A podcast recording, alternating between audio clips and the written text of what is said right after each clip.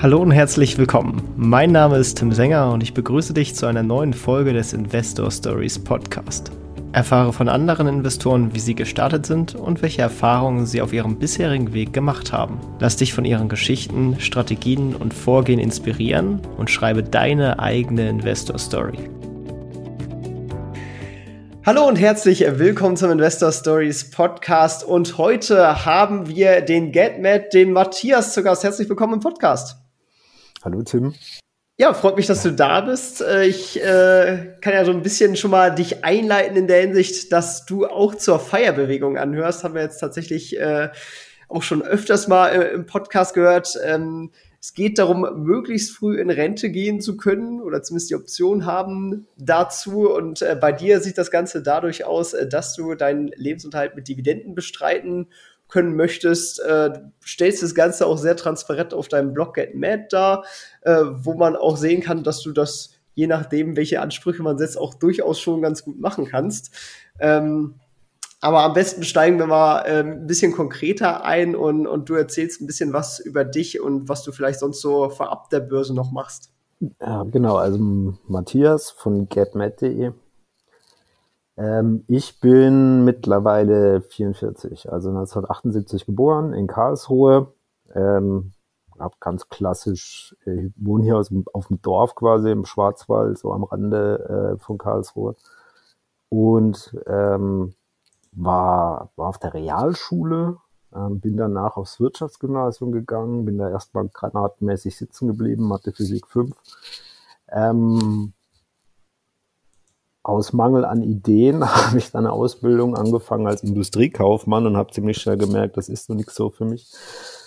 Ähm, habe aber zeitgleich schon ähm, mir beigebracht, Websites zu bauen und bin dann damals ins Marketing dieser Firma spaziert und habe denen erklärt, dass ihre Website, äh, gelinde gesagt, scheiße ist, nicht das viel besser kann. Hatte dann eine Lernkurve.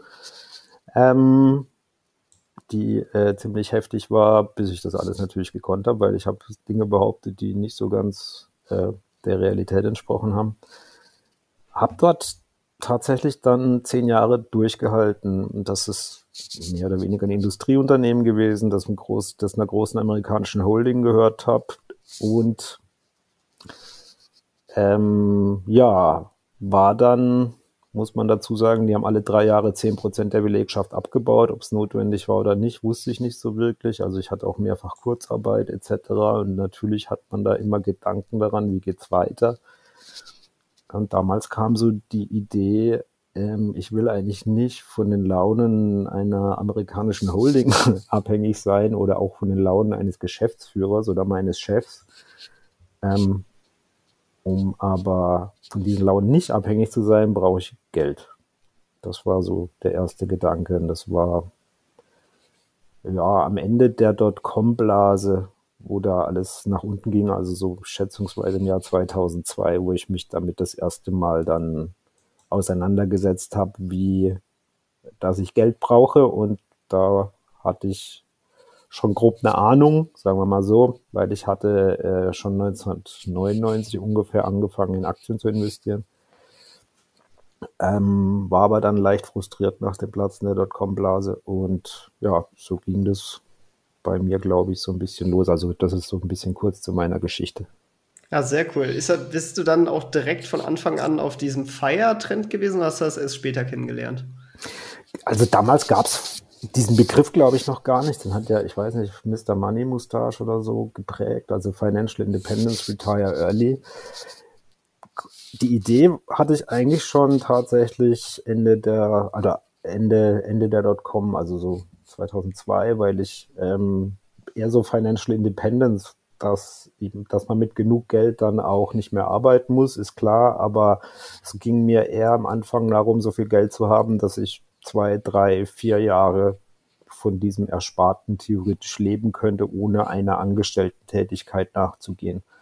Das war so äh, das Erste, also um einfach keine Angst zu haben, entlassen zu werden. Und damals war das mit der Arbeitslosigkeit ja auch noch ein bisschen anders. Wir hatten teilweise Arbeitslosigkeitsquoten in Deutschland von 10 Prozent. Also es war nicht immer garantiert, dass du auch gleich wieder einen Job findest, etc. Also es war alles ein bisschen unsicherer, als es jetzt in den vergangenen Jahren zumindest war.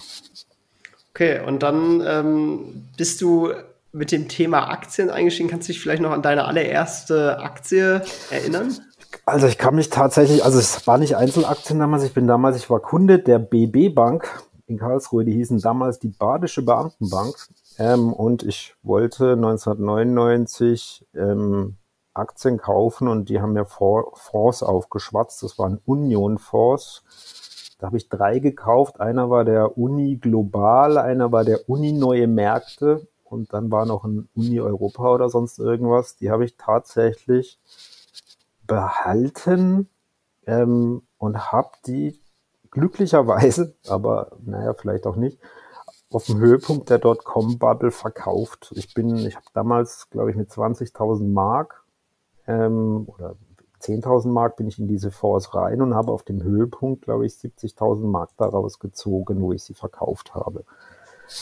Oh, das ist mal ein ordentliches äh, Geschäft gewesen dann. Ja, ja ich habe mich für einen Star-Investor gehalten und habe gedacht, ich muss nie mehr arbeiten, wenn das immer so weitergeht. Und mir war auch nicht klar, dass hier gerade eine Blase platzt. Also wir haben damals, ich habe auch, ja, man muss dazu sagen, das war so der Einstieg. Ich habe dann, da war ja diese 2000, in den 2000ern ähm, in, am, am, neuen Markt äh, sozusagen. Da gingen ja permanent IPOs und so weiter. Und man hat versucht zu zeichnen, man hat jeden Scheiß gezeichnet, wo irgendwie .com im Namen stand.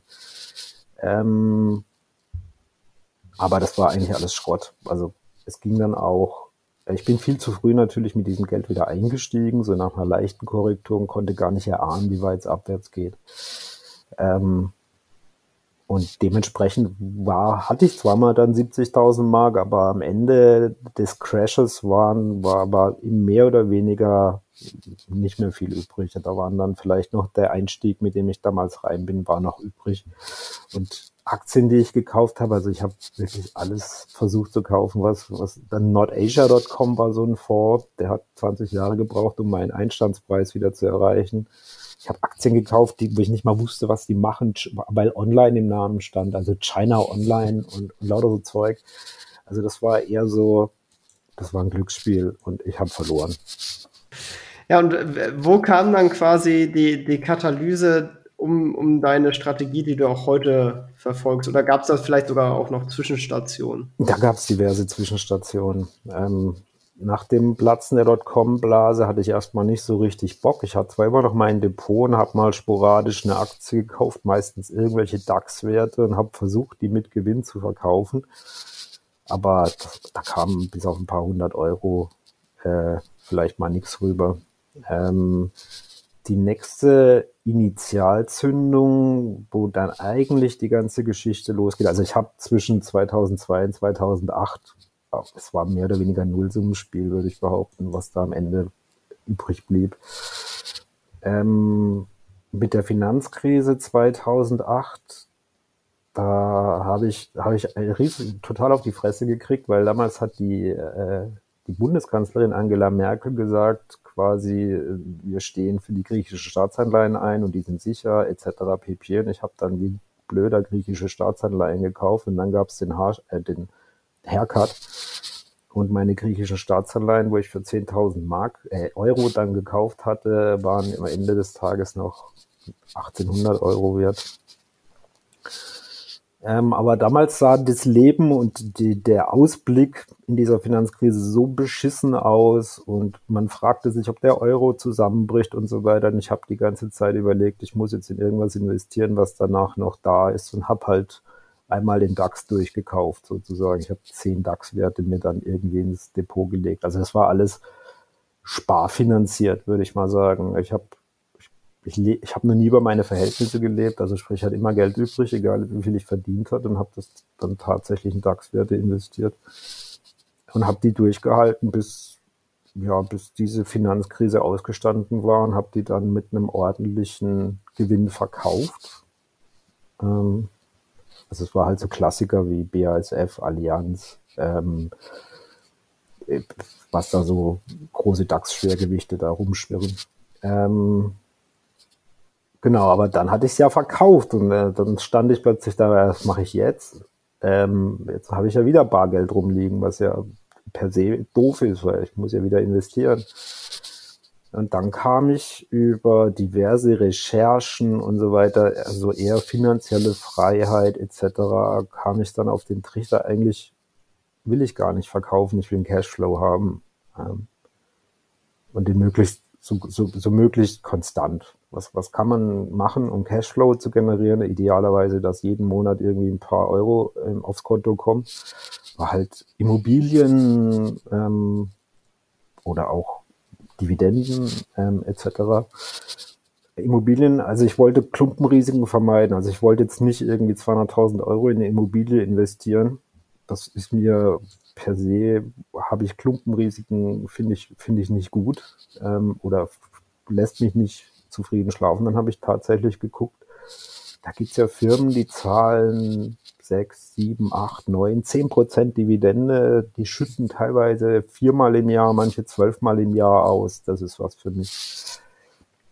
Und dann habe ich äh, angefangen, tatsächlich Aktien zu kaufen, die hohe Dividenden ausschütten. Allerdings nicht so darauf geachtet, ob das sustainable ist, also ob die Dividenden auch über einen langen Zeitraum ausgeschüttet werden können und bin auch damit auf die Fresse gefallen. Also ich hatte eine Aktie, die, die nennt die Firma, hat eine Insolvenz angemeldet, Seadrill. Auf, ähm, die haben Offshore-Rigs betrieben, also Offshore, naja, Offshore-Bohrplattformen. Die haben nur die Bohrlöcher quasi ge, ge, gebohrt, wo dann nachher Shell und BP und wie sie alle heißen, dann das Öl rausziehen.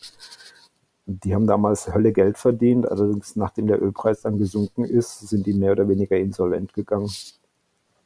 Ähm, und so habe ich auf die harte Tour auch mal wieder gelernt, dass ähm, hohe Dividenden auch nicht alles sind, sondern die Dividenden müssen natürlich nachhaltig sein und die Firma muss das Geld verdienen. Und idealerweise schüttet sie halt nicht 90 Prozent aus, sondern eben nur 30 oder 40 Prozent. Das Geschäft wächst, da ist vielleicht ein Burggraben.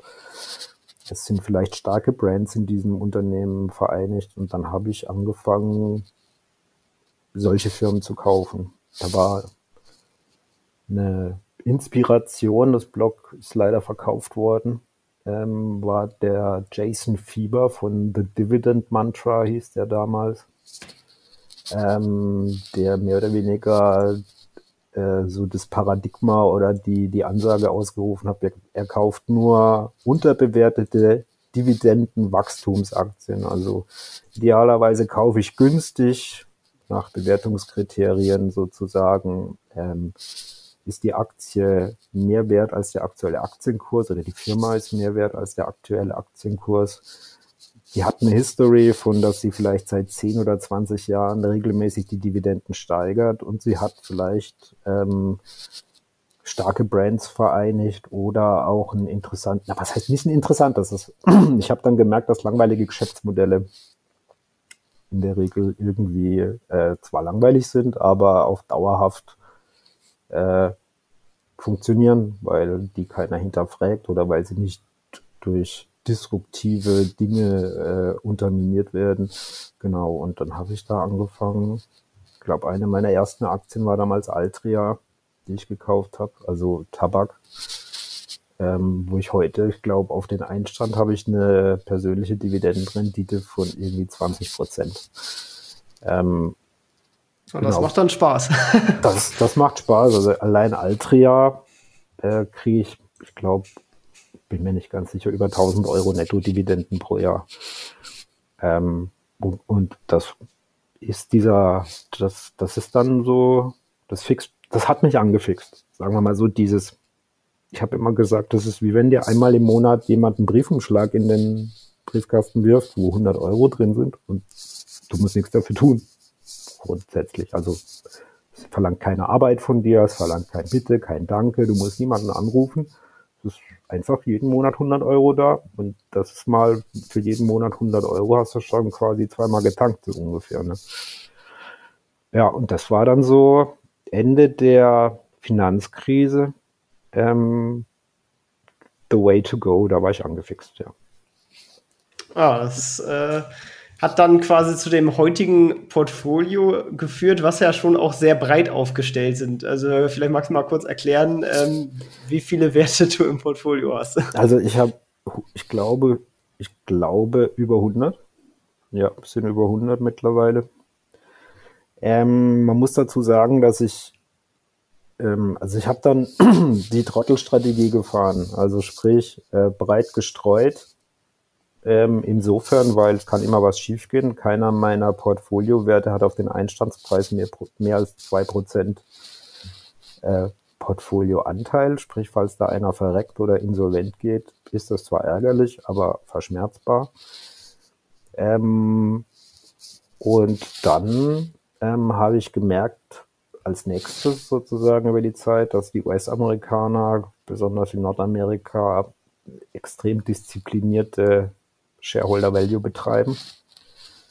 Ähm, und habe tatsächlich gefühlt 80, 90 Prozent meines Depots ist in US-Amerika investiert. Ich habe nie in Russland oder China Aktien gekauft. Ich habe auch keine Tech-Aktien ähm, oder zumindest keine Hype, also so, so Hype-Aktien habe ich gar keine, sondern ich habe dann halt, wirklich angefangen, Firmen zu kaufen wie Caterpillar, ähm, Bud, Bank of Nova Scotia, Clorox Company, Coca-Cola, ähm, auch so langweilige Industriekonzerne wie Emerson Electric, Eastman Chemical, Versicherung, ähm, ein paar Rides und ein paar BDCs habe ich mir dann so dazu gemischt, weil da sehr hohe Dividenden bezahlt werden im Vergleich zu, zu klassischen Firmen. Das liegt an der US-amerikanischen Besteuerung, wenn die eine solche Firma oder unter dieser ähm, ja, Rechtsform unterwegs sind und dann ja auch geguckt, so Klassiker halt McDonalds, Pepsi, Pfizer. Einmal, ich habe quasi mich einmal quer durch durch, durch die alte amerikanische Industrie bedient und bin damit eigentlich nicht schlecht gefahren. Also einerseits vom Dividendenwachstum her und andererseits auch von der Kursentwicklung. Viele haben mich da, ich weiß nicht, kritisiert würde ich nicht sagen, aber viele haben halt angemerkt, dass ja, du, du, du ver, ver, verpennst ja diesen ganzen äh, Silicon Valley Boom und so weiter. Aber ich habe dann immer gesagt, ich will den Scheiß ja eigentlich gar nicht mehr verkaufen. Also ich will, ich will ja gar nicht handeln, sondern im Idealfall halte ich die Aktien im Depot, bis ich, bis ich über den Jordan gehe. Und die zahlen mir halt den Cashflow, den ich zum Leben brauche. Ähm, genau, das war so die Idee dahinter. Und jedes Mal, wenn ich wieder unterbewertete Aktien entdeckt habe, gefunden habe oder Firmen, die ausgebombt waren, aber die eigentlich schon aus meiner Sicht Potenzial hatten oder eine starke Marke waren, habe ich dann halt wieder gekauft. Das ist vielleicht ein ganz guter Stichpunkt. Ähm, was sind quasi so die, die harten Kriterien, die ein Wert erfüllen muss, damit er in dein Portfolio darf? Also die Firma muss Geld verdienen. Die darf kein Geld verbrennen wie, wie Unicorns oder sonst oder so Startups oder etc. Also da muss ein solider Cashflow da sein und das, das, da muss eine, eine gute Marge da sein. Das ist schon mal das Erste. Äh, das Zweite ist, ich habe mir mit Rohstoffen immer die Finger verbrannt. Deshalb habe ich bis auf Philips 66, glaube ich, die machen mit Stream, ähm, keine Ölaktien oder auch keine weiteren Rohstoffaktien. Also viele haben ja Whale oder Fortescue oder so weiter. Da habe ich immer auf die Fresse gekriegt, weil die Rohstoffpreise zu volatil sind. Also ich mag Firmen besonders gerne, die so consumer-orientiert sind, wo du auch nicht drüber nachdenkst, ob du es kaufst. Also du gehst halt in den Laden und kaufst dir die Pampers oder die Blender Med Zahncreme oder du gehst in den Laden und kaufst dir die Kelloggs, ähm, weil du darauf stehst oder die Coca-Cola und das kaufst du auch eigentlich in schwierigen Lebensabschnitten oder wenn du vielleicht nicht das Geld übrig hast. Solche Firmen bevorzuge ich dann idealerweise eine ordentliche Dividendenrendite, also sprich, sollte schon so über 2,5, besser Richtung 5 Prozent sein, wobei da bin ich nachlässiger geworden und achte eher auf äh, regelmäßige Steigerung. Und das ist gleich der nächste Punkt. Die Dividende sollte in, im schönsten Fall sollte die Firma eine, eine Geschichte hinlegen, dass sie die Dividende seit Jahren steigert. Plus, ähm, was ich dann auch gelernt habe, irgendwann das Geschäftsmodell sollte minimalst oder zumindest teilweise zukunftstragfähig sein. Ähm, die sollten jetzt nicht Etikettiermaschinen herstellen, die irgendwann keiner mehr braucht, weil man keine Briefe mehr verschickt, sondern es sollte halt irgendwie ähm, auch auf Dauer, zumindest äh, mittelfristig auf Dauer ausgelegt sein. Und dann ähm, sollte entweder ein guter Preis oder die haben halt so einen Burggraben, dass man eigentlich da nicht vorbeikommt an dieser Aktie. Also sprich, Coca-Cola zu einem guten Preis zu kriegen, ist schwierig. Wahrscheinlich ASML zu einem guten Preis zu kriegen, ist schwierig. Also wenn es die Qualität hergibt, bist ja. du auch durchaus bereit, ein bisschen ja. mehr drauf zu zahlen. Genau, richtig, ja. Ähm, genau, und da gibt es halt Klassiker, also ganz langweilig. Eine meiner Aktien, die ich, wo ich immer wieder erzähle, die ist ganz witzig, ist, ich glaube, wie heißt die Safety Insurance? Äh, die haben jetzt, die haben sich mehr als verdoppelt in meinem Depot. Das ist ein US-amerikanischer Versicherer für Transportversicherungen, da in den USA nahezu alles über die Straße transportiert wird ähm, und die obligatorischen Transportversicherungen brauchen. Und das geht nicht weg. Also wer soll die versichern? Ähm, ja, so, so Zeug, da, da stehe ich total drauf. Je langweiliger, umso besser sozusagen. Und keine Ahnung, die, das wird nicht weggehen. Oder äh, da habe ich Hersteller von, von Kartonagen, ähm, so, so Dinge. Also das glaube ich Westrock oder Müllbeseitigung wie Waste Management, die ganzen US-amerikanischen Apothekenketten, Hersteller von Werkzeugen wie Snap-on, ähm, ja, Procter Gamble Klassiker oder auch US-amerikanische Versorger, Energieversorger oder Wasserversorger, lauter so Zeug. Ähm, da ja, und, und, Medizintechnik teilweise, wobei es natürlich immer riskanter, wenn da irgendwie halt so eine ähm, bei AppY oder so, die sind großer Hersteller von, ich glaube, Onkologie-Medikamenten, wenn, wenn bei, deinen, bei denen natürlich ein Patent ausläuft, wird es immer riskant, aber ja, äh, das ist halt eher mittelfristig zu sehen für mich. Ähm, dementsprechend, ja. Ich meine, das Einzelcompany-Risiko hält sich bei dir ja ohnehin in Grenzen, in dadurch, dass du ja genau. so viele, viele Werte hast.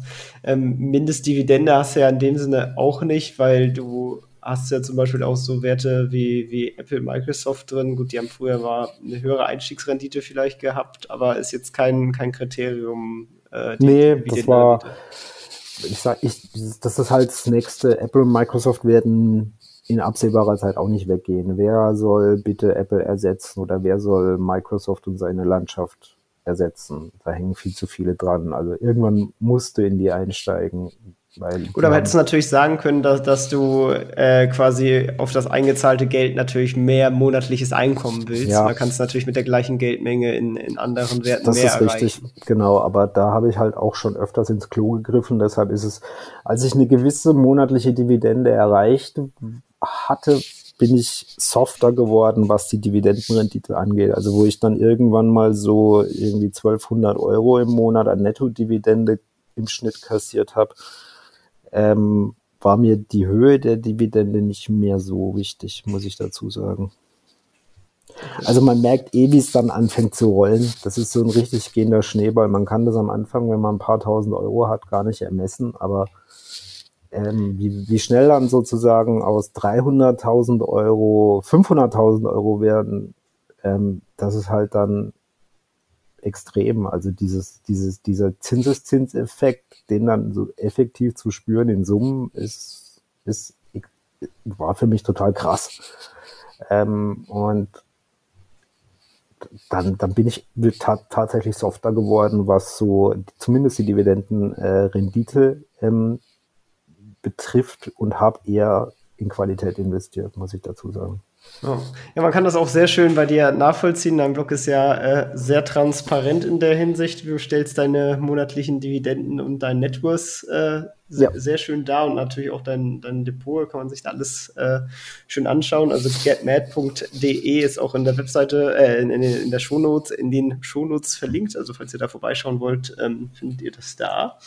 Ähm, dann könnt ihr euch das mal anschauen und da bist du tatsächlich, ähm, also du, du hast auf der Startseite so ein bisschen dein, dein, dein Ziel äh, skizziert äh, und da, bist du ja eigentlich schon, schon fast da, beziehungsweise eher darüber hinaus geschossen. Also du bist schon bei, äh, wir nehmen das Ganze jetzt Ende September auf, im August hattest du äh, 900.000 Networth äh, und, und kriegst Dividenden netto ähm, ja schon von fast 2000 Euro im Monat, das äh, hört sich ja ganz, ganz gut an.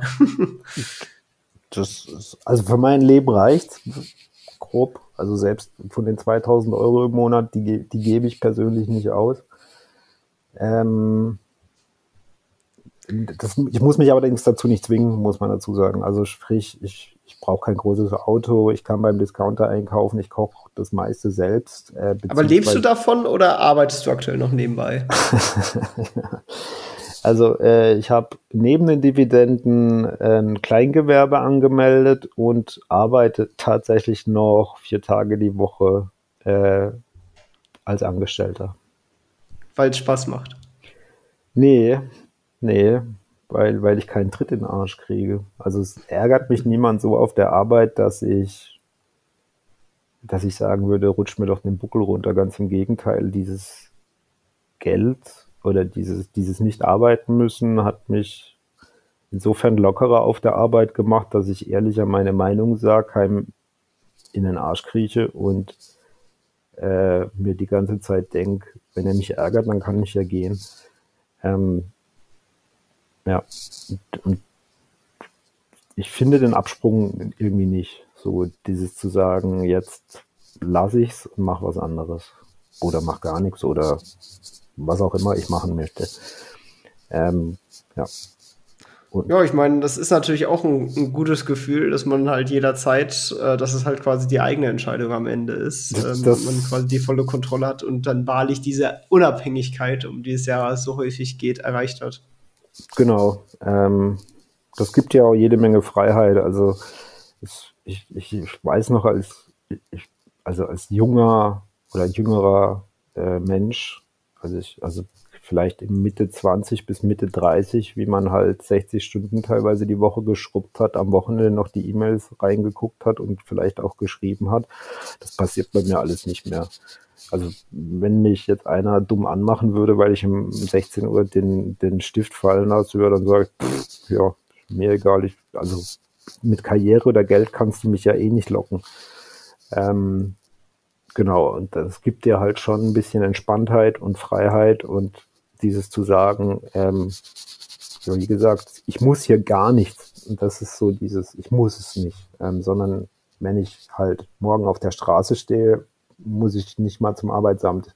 Also sprich, ich melde mich halt, äh, ich melde mir eine Krankenversicherung an, zahle die privat und fertig, das war's. Und wenn mir danach ist, kann ich ein halbes Jahr lang auf der Couch liegen und Bücher lesen oder ich fahre durch die Weltgeschichte. Also diese Freiheit zu haben, hat mich entspannt. Das ist so das Krasse eigentlich, ja. Jetzt würde mich natürlich noch so ein paar, paar Insider-Infos äh, interessieren über dich. Äh, da, wenn man auf deinen Blog kommt, dann, dann sieht das Ganze sehr piratenmäßig aus. Auch der Name Get Mad, woher kommt das eigentlich? Get Mad äh, war, also früher, wo ich Computerspiele gespielt habe, war Mad oder ja, Matt immer mein Spitzname, den ich da eingetragen habe. Und als ich mir dann die Get Mad habe ich schon ewig registriert. Ähm, und da habe ich über die Jahre immer mal wieder einen Blog geführt, das nicht immer nur, also es war früher sicher nicht auf Finanzen ausgerichtet. Und ich habe einfach den Blognamen behalten, weil ich die Domain hatte und schon so lang war. Warum ich Piraten mag, ist, ähm, äh, ich habe so eine verklärte romantische Sicht auf die Piraterie im, in der Karibik im 16. und 17. Jahrhundert. Wenn mich einer fragt, in welcher Zeit ich gerne mal leben würde, ist es so als Pirat in der Karibik. Mit Schätze vergraben und äh, durch die Gegend fahren und Engländer überfallen. Mir ist durchaus bewusst, dass das eine verklärte romantische Ansicht ist, aber ich mag dieses Piratenthema so ein bisschen. Ähm, die witzigerweise muss man dazu sagen, die hatten auch Teil, die, die Piraten in der Karibik zumindest teilweise hatten die erste Rentenversicherung, das erste Sozialwesen. Die haben nämlich, jeder Pirat hat oder viele Piraten haben ihm quasi eine Kasse einbezahlt für ältere Piraten oder für Piraten, die verletzt wurden, ähm, die dann quasi daraus Geld erhalten haben, wenn sie nicht mehr auf Beutezug fahren konnten fand ich auch sympathisch irgendwie. Aber das ist, das ist so die Geschichte zum Pirat. Ja. Ah, spannend. Ich wusste gar nicht, dass Piraten so sozial sind. ja, das, äh, ja, Wahrscheinlich auch nur so eine Urban Legend, aber ich fand das irgendwie sympathisch und dann habe ich dieses Piratenthema gewählt. Und wo ich das letzte Mal das Blog redesigned habe, dann habe ich äh, die Leute gefragt, wie es denn aussieht, sollen wir hier ernst werden und äh, uns businessmäßig mit einem schönen äh, klassischen Layout oder machen wir Piraten wieder rein? Und dann haben die meisten in den Kommentaren geschrieben, die wollen die Piraten wieder haben. Ja, das äh, ist natürlich eine gute Sache. Was mich jetzt nochmal interessieren würde, was würdest du vielleicht als deinen größten Fehler beim Investieren bezeichnen? Das ist die Ressourcen an nicht Fehler. Aber also als ich angefangen habe, da war ich halt knapp 20 und das Internet ging halt gerade so ein bisschen los, aber die ganzen Ressourcen gab es nicht. Also es, es, gab nicht irgendwie 50 Blogs, wo die Leute beschrieben haben, wie man clever und solide Geld anlegt. Es gab nicht die ganzen Finanzwebseiten, es gab nicht die Communities für den Austausch, es gab keine Podcasts, die, die man hören kann und sich Tipps abgreifen kann und lauter so Zeug. Das, und ich musste viele Fehler machen, die ein junger Mensch, der vielleicht heute anfängt und sich die Lesezeit nimmt und die Recherchearbeit auf sich nimmt, nicht mehr durchführen muss. Ähm, also ich, ich habe halt Aktienfonds gekauft, die extrem teuer waren im, im im Einkauf und auch in der Verwaltungsgebühr.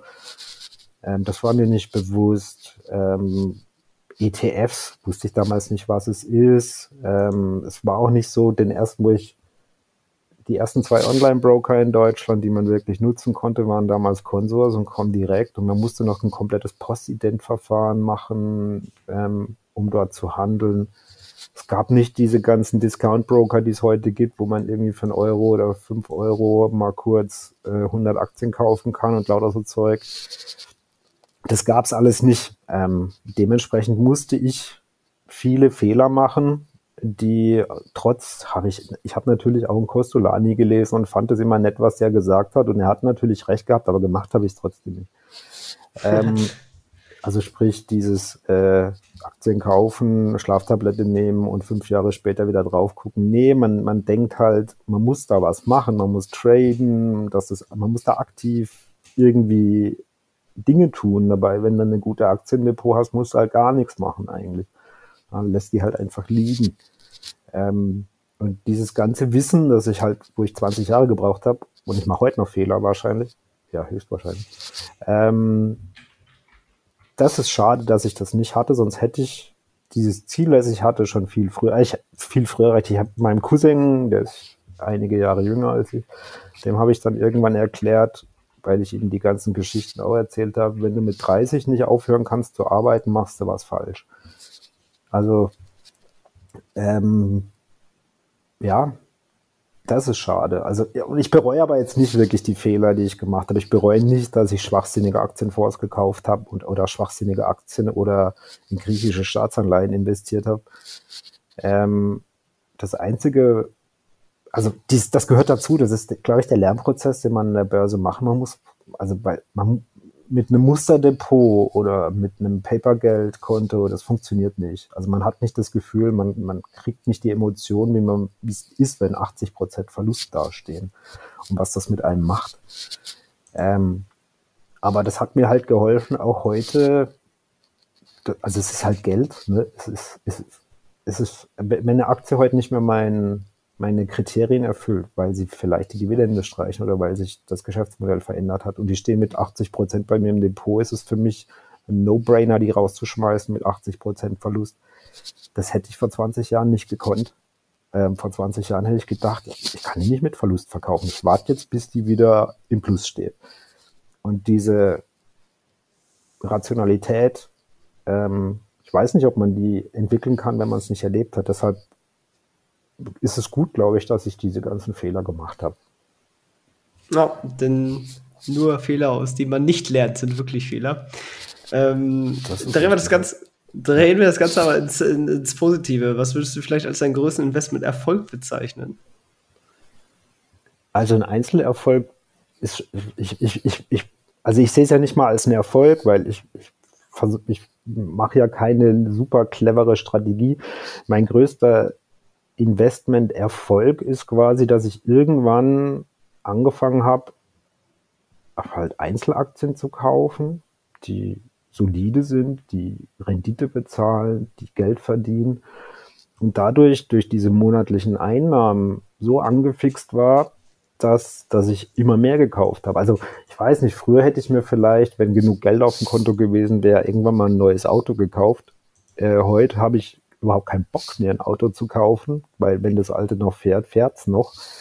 Und ich bin total geil, wenn dann wieder, ich meistens in, investiere ich in 5000 Euro Chunks oder noch höher, äh, wenn wieder 5000 Euro da sind und ich wieder neue Aktien kaufen kann, weil das zu mehr Cashflow führt. Also es hat mich total angefixt, dieses mehr Geld im Monat zu kriegen durch Investieren und nicht zu traden und nicht zu handeln und keine Überlegung zu treffen, verkaufe ich die Aktie jetzt mit 100% Gewinn oder vielleicht wird sie 400% Gewinn haben. Diese Gedanken mache ich mir nicht. Ich habe Aktien im Depot, die haben sich vervierfacht, solange die regelmäßig Dividende bezahlen und die auch steigern, will ich sie nicht verkaufen.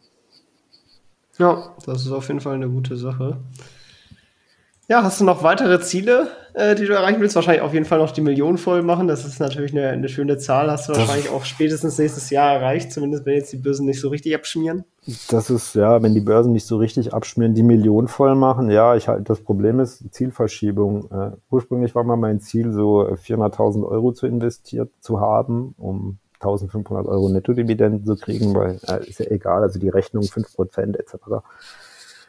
Ähm, was ich jetzt gerade vor kurzem angefangen habe, ist tatsächlich einfach mal, weil ich es erleben will, ist Optionshandel, also so Stillhaltergeschäfte hauptsächlich. Also ich äh, kaufe, verkaufe ähm, Optionen sozusagen. Da lerne ich allerdings jetzt noch, und das ist, das mache ich auch ohne Druck oder sonst irgendwas. Ich will einfach mal gucken, wie sich das anfühlt.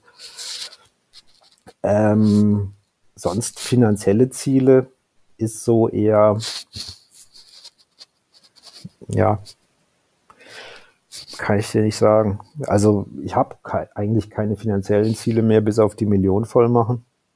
Einfach um es rund zu machen sozusagen. Ich brauche nicht mehr, das ist ja so der Gag. Also ja, ja ich meine, du hast ja dein, deine Ziele schon, schon erreicht. Ja. Ich meine, du hast die, die Unabhängigkeit erreicht. Also insofern ähm, ist das nur noch eine nette Zahl, die man abhaken kann. das ist richtig, ja. Ähm, das ist aber auch, also ohne Ziel ist halt auch immer blöd, dann, dann eiert man so vor sich hin, aber ja, ja, die Millionen wäre nett, sagen wir es mal so. ähm, ja, wie, wie schaut es mit Büchern bei dir aus? Gibt es da irgendeins, was du gelesen hast, was dich selber weit nach vorne gebracht hast und eins, was du quasi den, den Hörern auch empfehlen würdest? Mm, nee, gar keins. Also ich, ich lese extrem wenig Finanz. Ich lese viel, Hauptsächlich allerdings lese ich historische Sachen, Biografien oder auch Romane. Ähm, ich lese sehr wenig Finanzliteratur, außer so gute Geschichten erzählt werden, weil ich daraus nichts, nichts wirklich mitnehme. Also ich muss das an, am eigenen Leib erspüren und diese Fehler selber machen, um, um, um, um was daraus zu lernen. Also ich habe jetzt auch für den Optionshandel kein einziges Buch gelesen. Ähm, sondern habe einfach zwei, drei Blogs durchforstet, habe beschlossen, ich mache das und jenes und dann probieren wir mal und, und wursteln uns da vorwärts. Ähm, was ich aber gerne mag, sind äh, so Filme oder Serien, wo es um Finanzen geht, also Klassiker The Big Short ähm, oder auch zum Beispiel The Dropout, äh, wo es um die Geschichte von Theranos geht und der Elizabeth Holmes. Ähm, das kann man mal nachgucken, die quasi so ein Fake-Unicorn erschaffen hat für Bluttests. Auf deiner Dinge, Webseite auch gesehen, Lord of War, hast du 30 Mal gesehen. ja, der Film fasziniert mich irgendwie, das ist furchtbar. Ähm, das ist, aber also Lord of War liegt halt so mehr oder weniger daran, dass, dass, dass das so ein abgrundtief schlechter Mensch ist, aber man trotzdem die ganze Zeit mit ihm hofft, dass alles gut geht. Ähm, das, diese, diese Ambivalenz, das fasziniert mich bei diesem Film. Ähm, genau, aber sonst, äh, also klassische Buchempfehlungen habe ich nicht. Auf kein, also außer wenn man halt nette Geschichten lesen will, die Costolanis lesen, das ist immer ganz gut eigentlich, spaßig. Ja. Ja. Nee, sehr gut. Äh, dann dann gibt es mal endlich was für die Watchliste statt für die, die Leseliste. Ist doch auch mal eine ganz gute Sache. Äh, wenn wir jetzt quasi nochmal aber von vorne starten und ein kleines Rollenspiel mhm. spielen, äh, wo du im Körper eines anderen aufwachst und äh, diese Person hat einen Angestelltenjob mit circa 1500 Euro Nettoverdienst und noch 10.000 Euro auf einem Tagesgeldkonto.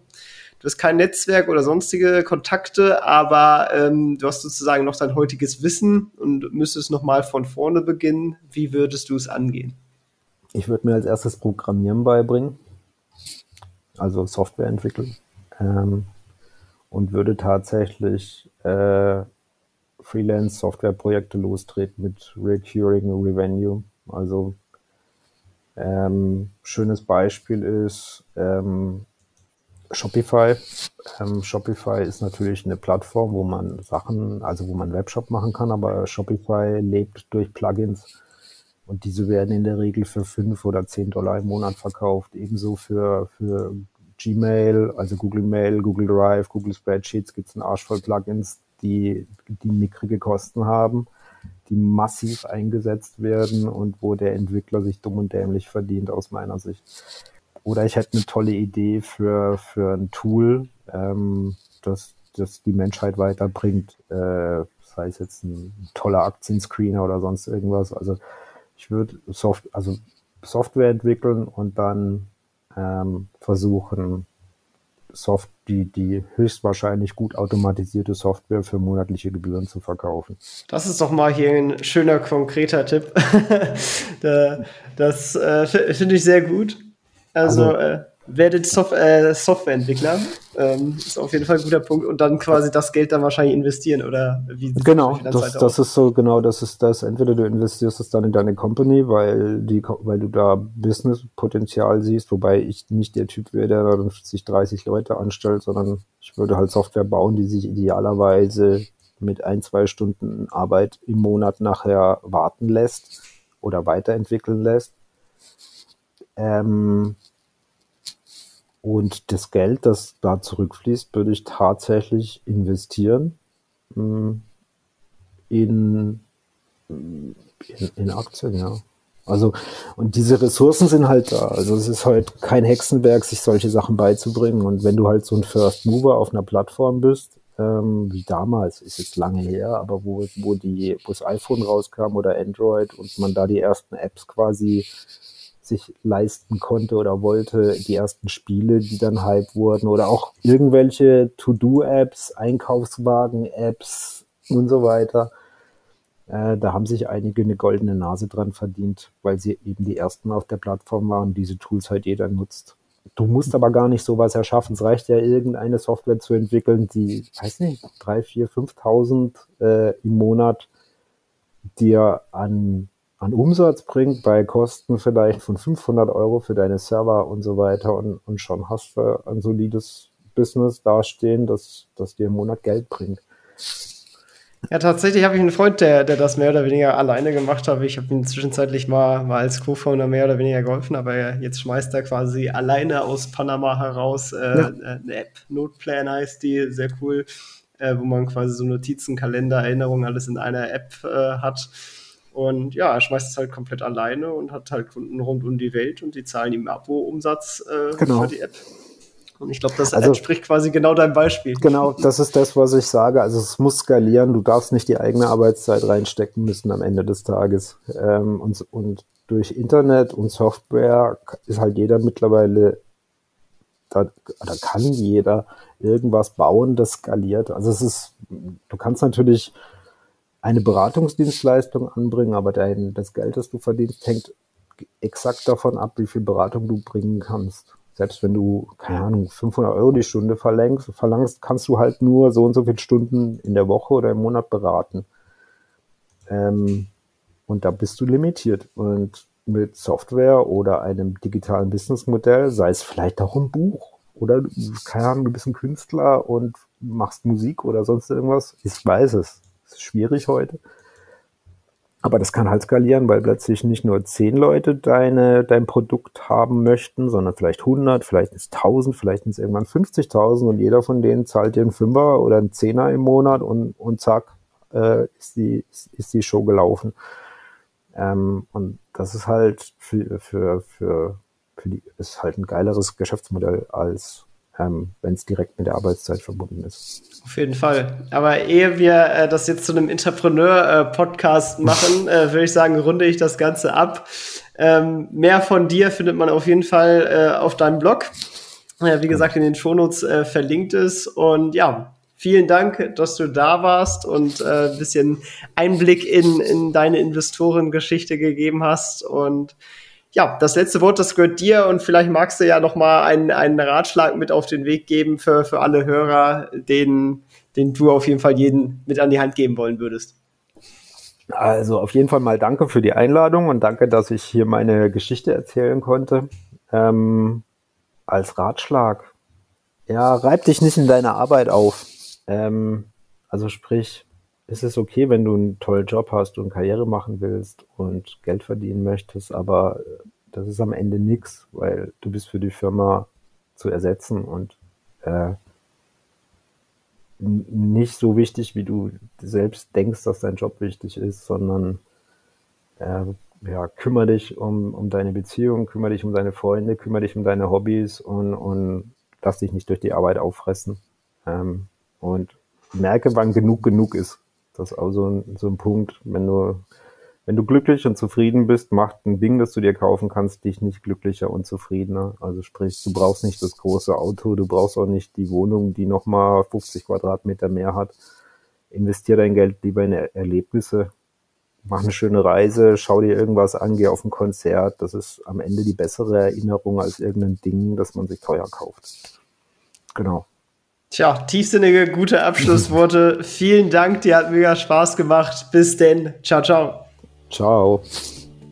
Das war's auch schon wieder mit dieser Podcast-Folge. Ich danke dir ganz herzlich fürs Zuhören. Wenn dir der Podcast gefallen hat, würde ich mich sehr freuen, wenn du ihn mit einer Bewertung auf iTunes unterstützt. Außerdem möchte ich dich gerne dazu einladen, der Investor Stories Community auf Facebook beizutreten.